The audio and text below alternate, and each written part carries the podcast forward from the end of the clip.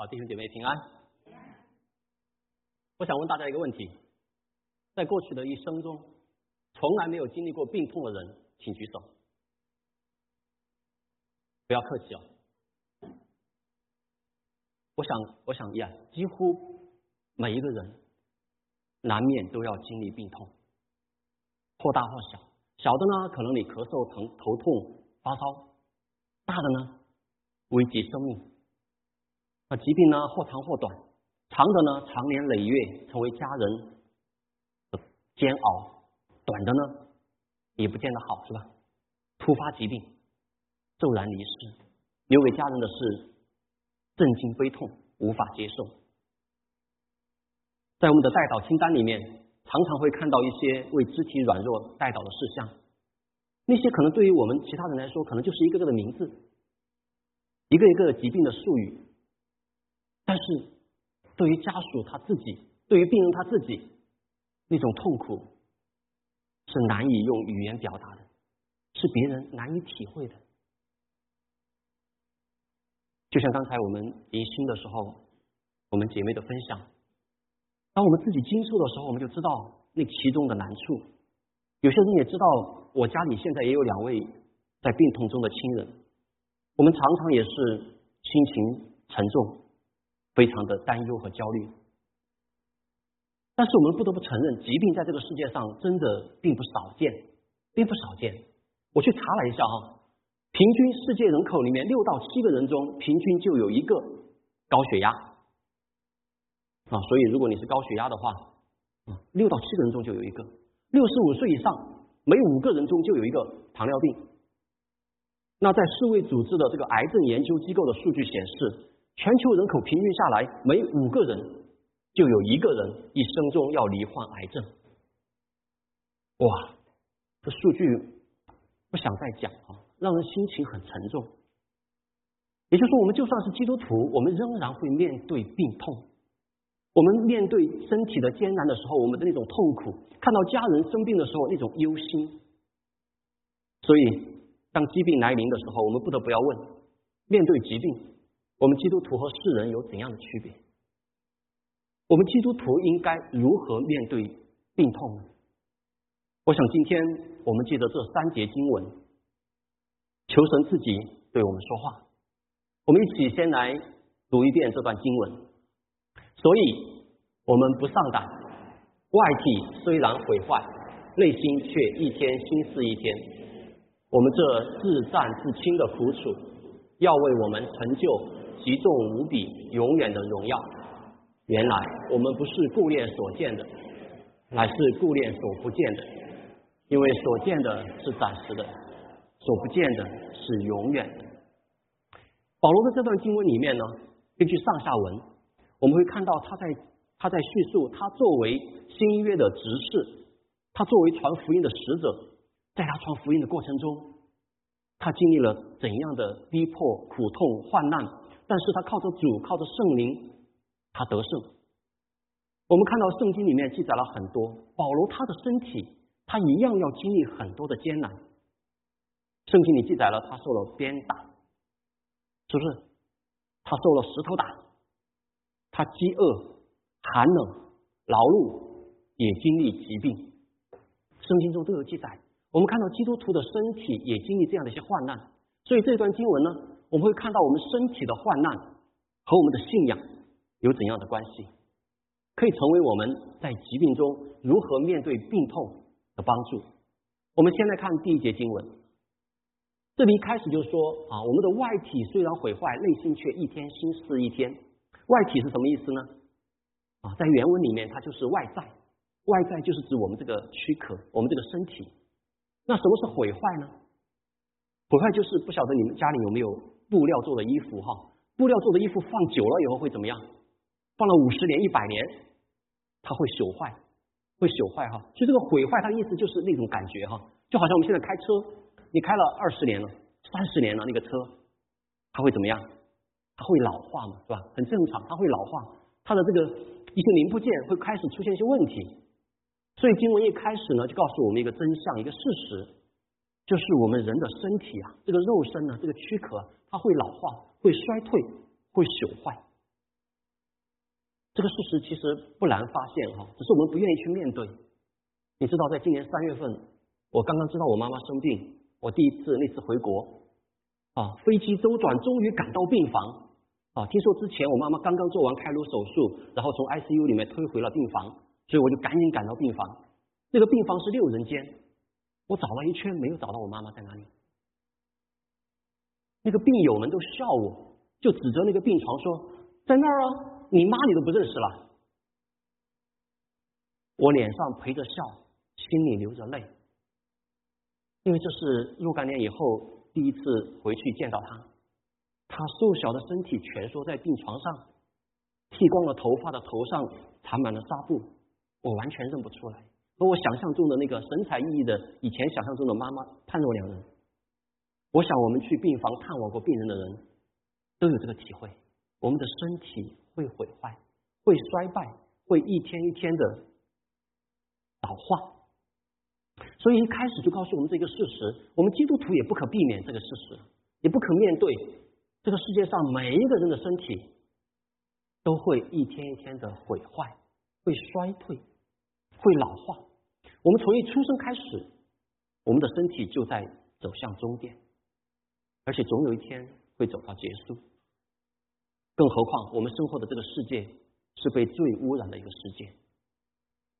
所以，如果你在生病，或者你的家人在生病，其实事实数据告诉我们，这不是一个小概率事件，这不是一个小众事件。多少人？你看，几个人中就有一个。所以，生老病死，或早或晚，或快或慢，或这样病，或那样病，我们每个人难免都要经历。请原谅我这样说，这样说起来很悲观，这样说起来真的很悲观。我们有什么盼望呢？每一个人的身体不可能长生不老的，不可能永葆青春的。每个人的身体都在衰老，都在老化，都会出问题。在这么一个罪恶的世界里面，不是这样病就是那样病。有一天我们要临到，我们有什么盼望？如果按我们常言说“人死如灯灭”，那我们每个人不可避免的都要走进无边的黑暗。烟消云散，在这个大堂里面，每一个人，在网上听我说话的每一个人，一百年以后我们在哪里？所以，我们基督徒面对病痛，我们和世人有什么区别？我们和和世人一样，我们的身体都要毁坏的。但是感谢神啊！你看经文在这里没有结束啊。如果经文在这里结束了，我们真的就没有盼望。人死如灯灭，一切都毁灭了。但是经文没有结束，经文这里是个转折，是不是？这里说外体虽然毁坏，内心却一天心思一天。这里是个转折，这个转折。我们所有人的外体都要毁坏，但是虽然毁坏，但是我们里面却一天心思一天。你知道我们这个外体这个身体一天怎么一天？一天老是一天，是不是？一天一天的老化嘛。我的头发一根一根的白，牙齿一颗一颗的掉，是吧？这个身体一天天的老化。但是这句经文让我们看到，我们基督徒不一样，我们的内心一天心思一天。这个原文里面，内心就是内在啊，我们的外在在毁坏，内在在一天心思一天。它的原文就是一天天的更新，一天天的更新啊。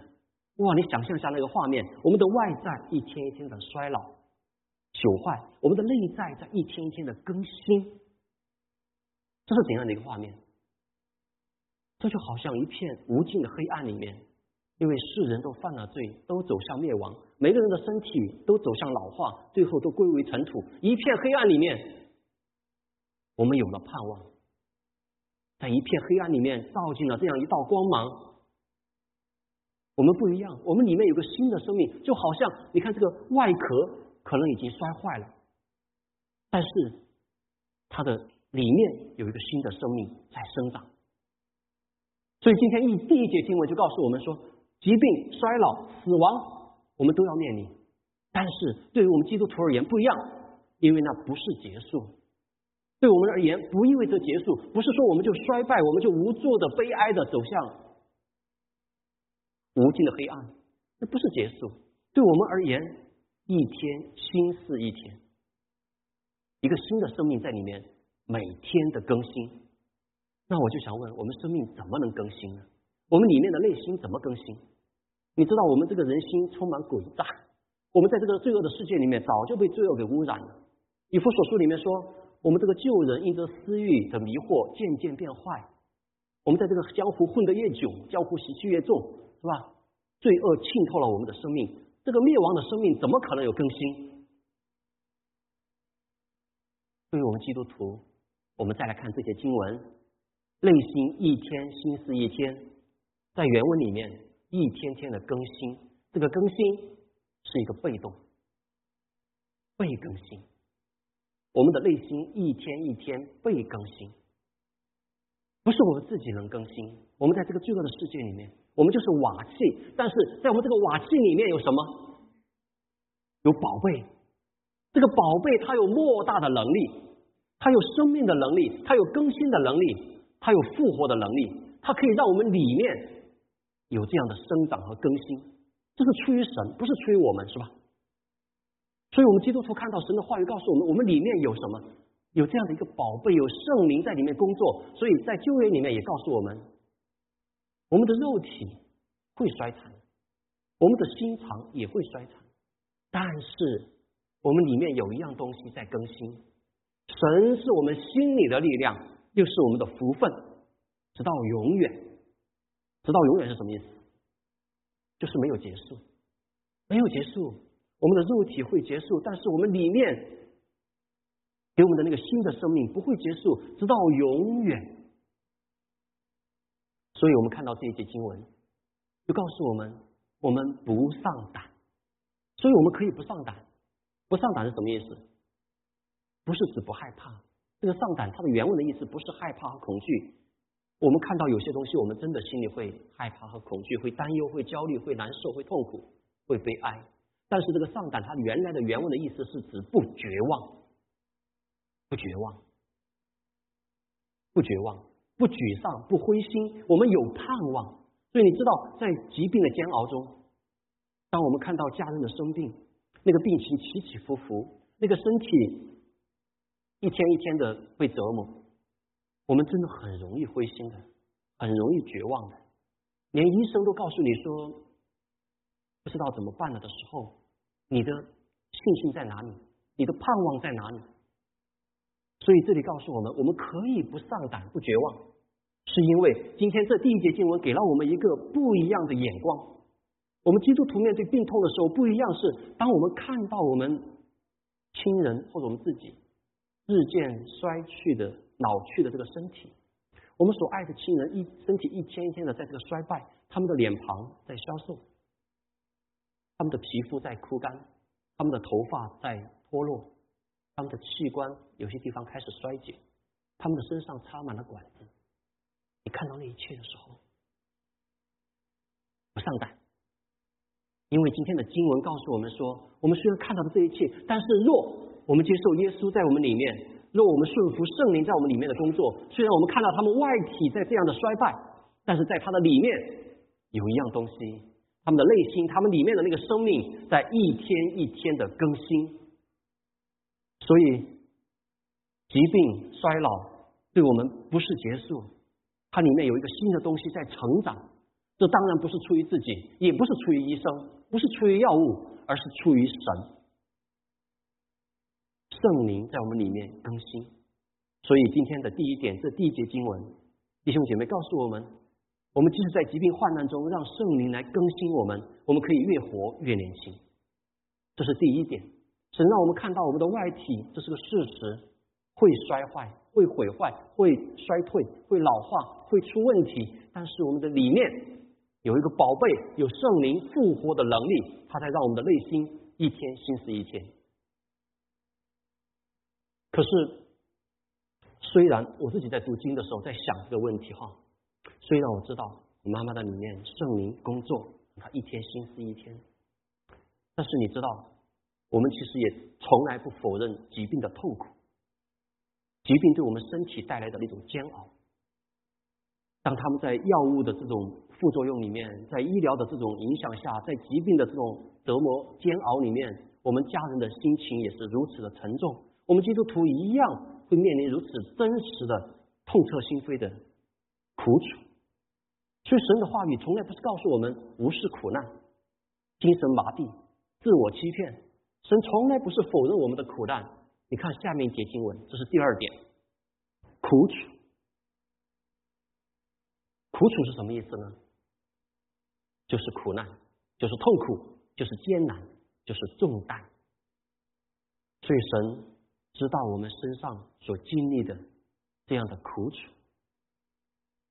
但是和合本的这句话呢，让我们有点不好理解，特别是我们在病痛中的人、亲身经历的人，你去体会的时候，你说这怎么是自战自轻的苦楚呢？好像意思是说这是最短暂、最轻微的苦楚。这个话不好理解，我们很难理解，很难接受。我们家里有病人的时候，都会体会这种病痛、这种煎熬，哪里是自战呢？分分钟都是煎熬，是不是？你看着每一分钟都是心痛，哪里是自战呢？何况不是分分钟啊，是几个星期、几个月，甚至几年的痛苦，哪里是自轻呢？你知道那种重病、那种病痛，我们觉得几乎是人生中最大的痛苦了，我们几乎承受不住了。为什么是自战自轻？难道我们的痛苦在神的眼中不足一提、不值一提、忽略不计？不会呀。是不是？我们读神的话语，神说他与哀哭的人同哭。当耶稣看到拉萨路和他的家人的时候，耶稣也哭了。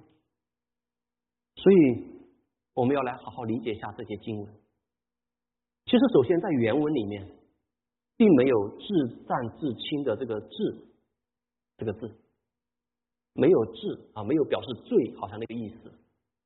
所以说，你看环球圣经译本翻译为。我们这短暂轻微的患难，没有至，没有最少最的那个意思哈。短暂轻微的患难，什么是短暂呢？其实，在原文里面这个字呢，它不光是短暂的意思，它也有暂时、当下、一个阶段、一会儿那个意思。所以在这里给了我们一个启发哈。神知道我们痛苦，知道我们在病痛中很艰难，也知道这段时间对我们而言不短。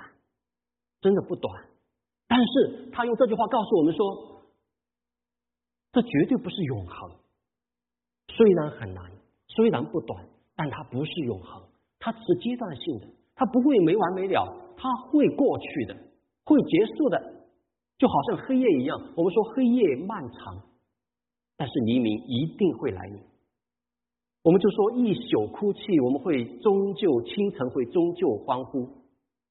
所以这些经文就让我们站在上帝的视角来看，如果从神的永恒的生命中来看，我们现在经历的痛苦不短，但是绝对相对永恒而言不是永恒，它只是一个暂时的阶段。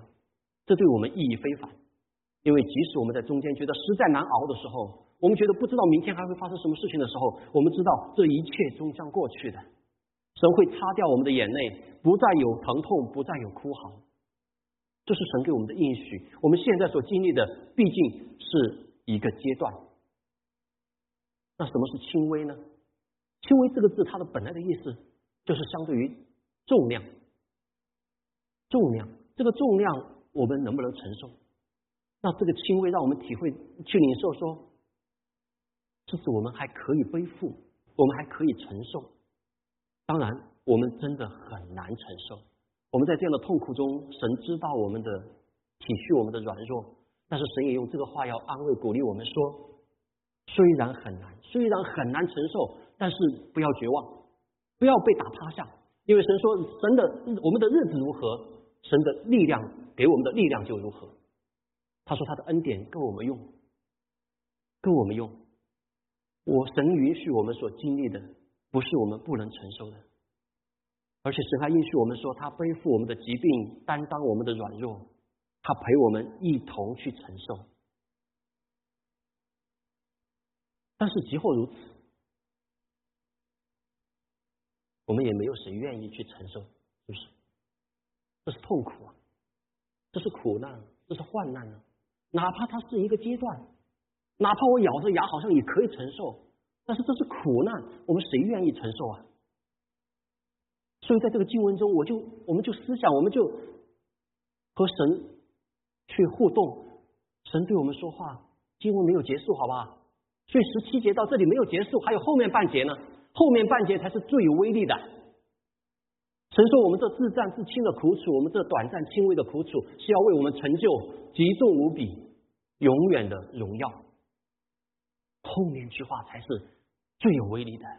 他告诉我们，我们现在所承受的不是白白承受，我们现在所受的苦不是白白吃苦，是可以为要成就极重无比、永远的荣耀。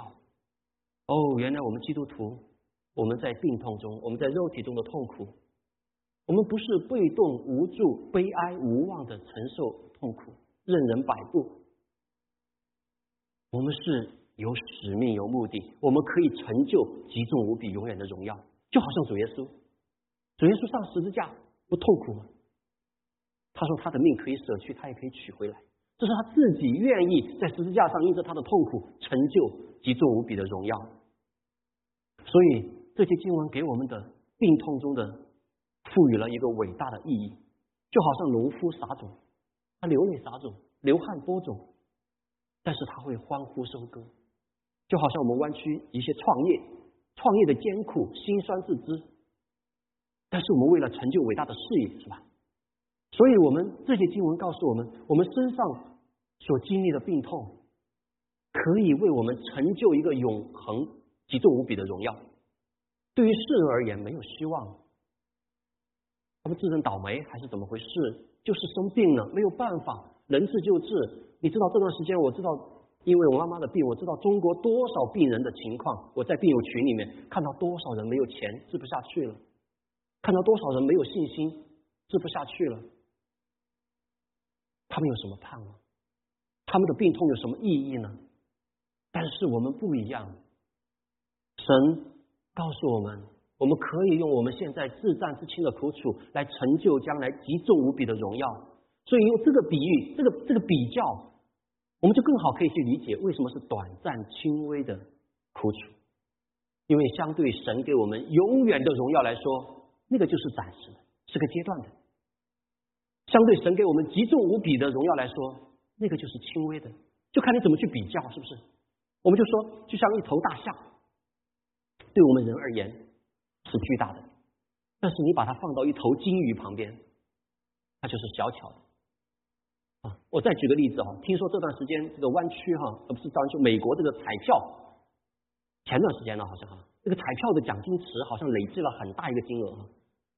大家有买彩票吗？啊，据说十几个亿，头奖十几个亿，啊，一注彩票两元钱，你准备花几块钱买彩票呢？两块。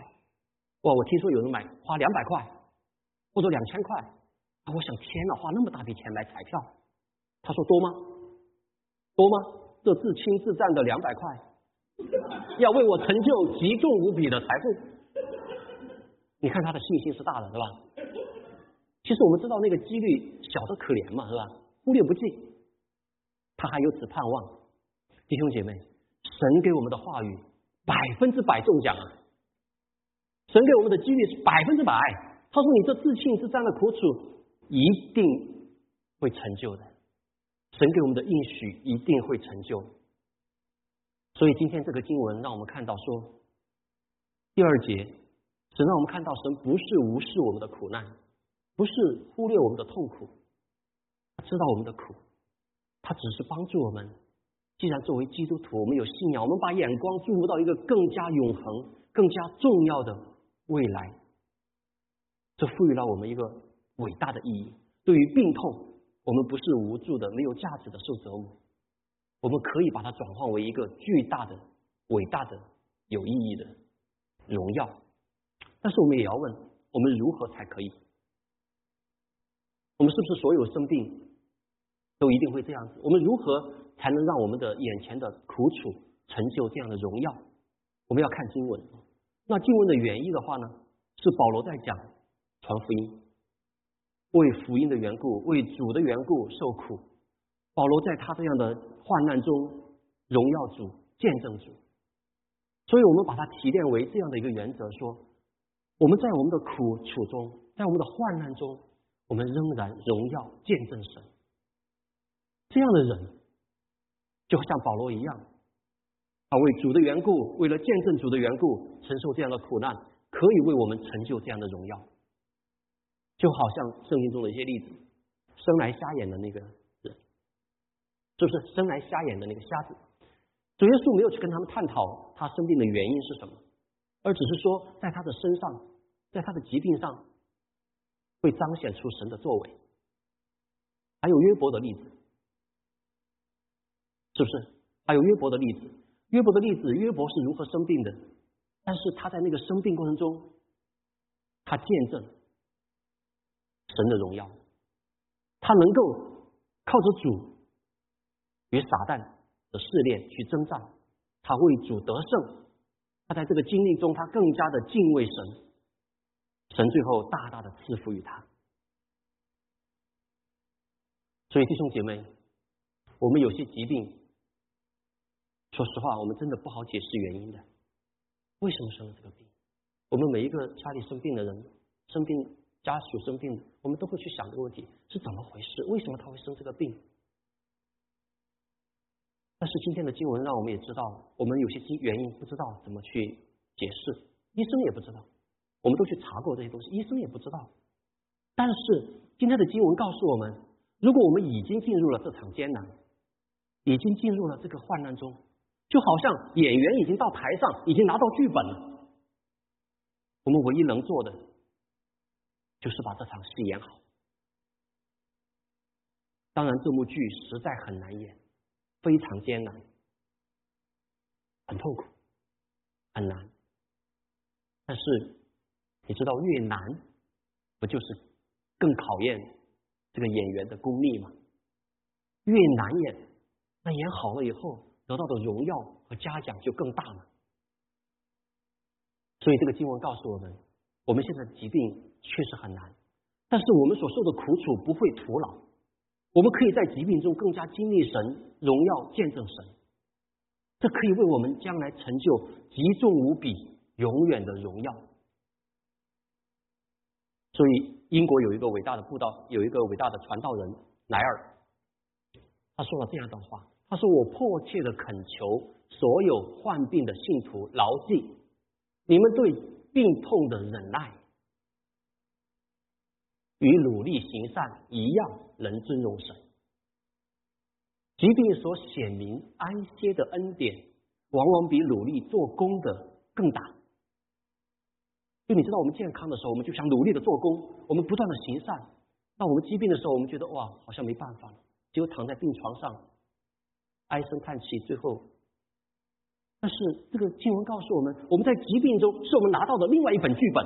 这个剧本当然很难，我们也不知道为什么拿到，但是我们已经拿到了。我们能做的就是在那上面，我们会知道他一样可以尊荣神，甚至可以更加尊荣神。就好像 C.S. 路易斯说的：“痛苦是上帝的扩音器，放大声音，大声的。”对这个耳聋的世界传达上帝的话语，传达上帝的见证。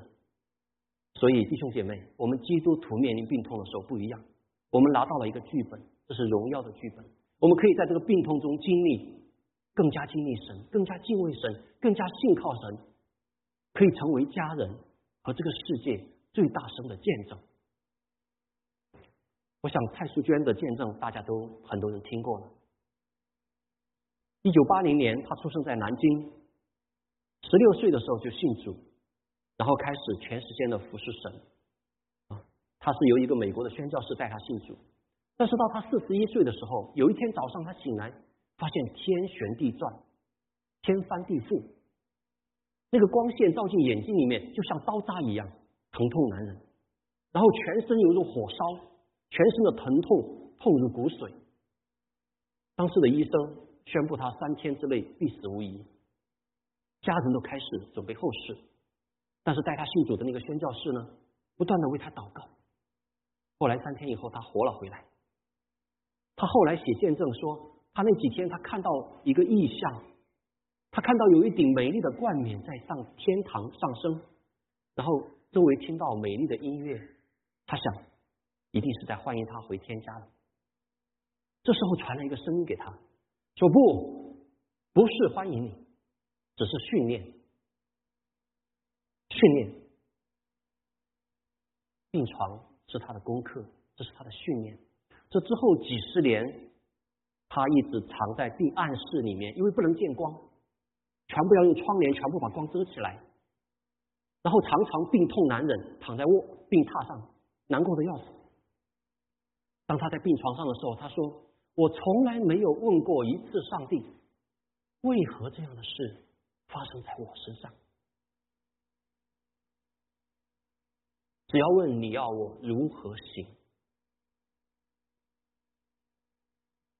有些疾病概率很低的，但是不知道为何发生在我身上。”但是蔡淑娟的见证是说，他不问为什么，他只问剧本拿到了，我应该怎么演？我应当如何行？神的旨意是什么？如何才能经过他的病痛来见证荣耀神？他说，在他的病痛中，他虽然在暗室里面，在黑暗里面，但是他说他心里看见黑云之上日光照耀，神的光从来没有离开过他。他自己在见证里面说：“他说耶稣是他光明之王，而他呢，就是暗室之后，王后的后，王后的后。他在暗示中写了很多文字，激励了千千万万的人。他说：床榻不是我的监狱，乃是受训的学校；圣灵是我的导师，访客是我的功课。多少人到暗示中去拜访他？”包括美国伟大的布道家葛培理他们全家人，他的文字出版成书，发行了，翻译成几十种文字，激励了千万的人。他在病痛中仍然荣耀见证神，尊荣神。他最后去世的时候九十多岁，从四十岁、四十一岁生病五十多年，暗无天日，在暗室里面，这五十多年短吗？自暂吗？短暂吗？不短啊！对我们来说，真的不短。他的痛苦不轻啊！但是因着他在痛苦这个病痛中的忍耐、信靠、平安，带出来的力量，成为这个世代的见证，成为美好的众人的祝福，成为神的荣耀。因为他知道，他这自战自清的苦楚，要为他成就那极重无比、永远的荣耀。可是，我们还是要说，这是伟大的属灵的人物，成为我们的榜样和见证。但是，我们自己面对病痛的时候，哇，你知道，我们亲身经历的时候，是不是在那个病痛中的折磨、医疗的痛苦、药物的副作用？当我们看到亲人在这一切的医疗手段下，每天病情反复，身体日渐衰弱。看着他的身体在衰残的时候，你那种伤心、焦虑、担忧，你怎么可以荣耀见证神？所以，我们来看第三点，接下来的经文告诉我们：我们看什么？这里说，原来我们不是顾念那所见的，乃是顾念那所不见的。顾念是什么意思呢？顾念就是仔细思想，仔细思想，留心观察。这句话提醒我们，我们在生病的时候。我们在留心观察什么？我们在仔细思想什么？我想大多数的人，包括我，我们都会去想到说：，那身体好点了吗？是不是？他的身体的每一个变化，每一个指标啊，哪个地方浮肿了一点，哪个地方又红疹了，哪个地方又怎么样子了？我们留心观察这些哈，当然没有问题，这是我们的关心和关切。但是今天的经文告诉我们，如果我们只顾念这些东西，我们真的很难呢，因为我们所看见的一切，就像彼得看见那个狂风大海，他就会往下掉。我们所看见的那一切，让我们担心，让我们悲观，让我们心中没有依靠，让我们焦虑。你知道，医学最先进的手段也没有办法的，有时候病情反反复复。所以今天这里的经文告诉我们，我们要抬头仰望，我们要顾念那所不见的。相对于那可见的而言，我们更要去顾念那所不见的。那不见的是什么？我们现在看不见的是什么？主耶稣，我们肉眼看不见。天赋、圣灵、天上的国度、我们的复活，都是看不见的。现在，但是这恰恰是我们要顾念的。我们知道，现在虽然我们有暂时的病痛，但是我们将来在天上好的无比，有永远的荣耀的身体。我们现在的剧本再难，剧本再难，但是也要谢幕的。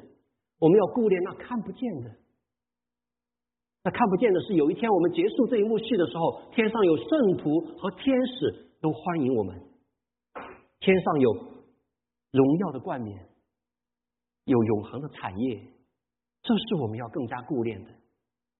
所以第三节最后这一点，这些经文其实是要考验我们的信仰。这是对我们信仰更加真实的考验。你知道，我们所信的本来就是看不见的，所以说世人觉得你们基督徒好奇怪的，因为我们的信仰本来就看不见，我们所信的就是看不见的，但是却是永恒的。看得见的是什么？看得见的是这个世界嘛？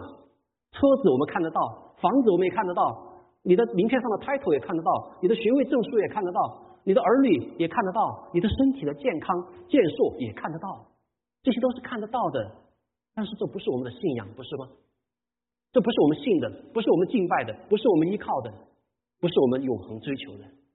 我们所追求的，我们所信的，本来就是看不到的，是现在看不到的。但将来有一天，因为神为我们预备的是眼未曾见的天上的产业、荣耀的冠冕，是看不见的。所以这些经文考验我们的信仰。所以莱尔说，疾病。有助于提醒我们死亡的临近。大多数人活着，好像他们永远不会死一样，不需要做任何预备。疾病促使我们严肃的去思想神。许多人在健康的时候选择忘记，不去理会和他的关系如何，和神的关系如何。疾病可以提醒我们，有一天我们都要面见神的。疾病也有助于我们去思想，我们以前追求的那些看得见的所谓重要的东西，金钱、地位，如今有何意呢？它给我们的生命带来怎样的安慰和依托？疾病也帮助我们基督徒去省察我们的信心，促使我们反省我们的信心是否真实，我们所信的，在病痛试炼来临之时，到底能不能安慰我们？所以，这最后一节经文。其实就是问我们：我们所顾念的是什么？我们是更顾念基督呢，还是更顾念我们自己？我们是更看重耶稣的身体，还是更看重我们自己的身体？一个是可见的，一个是不可见的。我们更重视天上的产业呢，还是更重视我们地上的产业？我们更重视我们属灵生命的健康呢，还是更重视我们肉体生命的健康？当我们最痛苦的时候，当我们在病痛中的时候，你是否真的相信耶稣可以代替你的软弱，担当你的疾病？当医生都对你束手无策的时候，你是否真的相信那位爱你的天父会陪你走过死荫的幽谷，你不致遭害？当你的药物都对你无效的时候，你是否安然信靠，把你的灵魂交给主，好的无比？你相信耶稣已经为你胜过了死亡的权势？所以，这是我们今天的三节经文和信息。我们基督徒在面对病痛的时候，我们和世人不一样，我们不上当。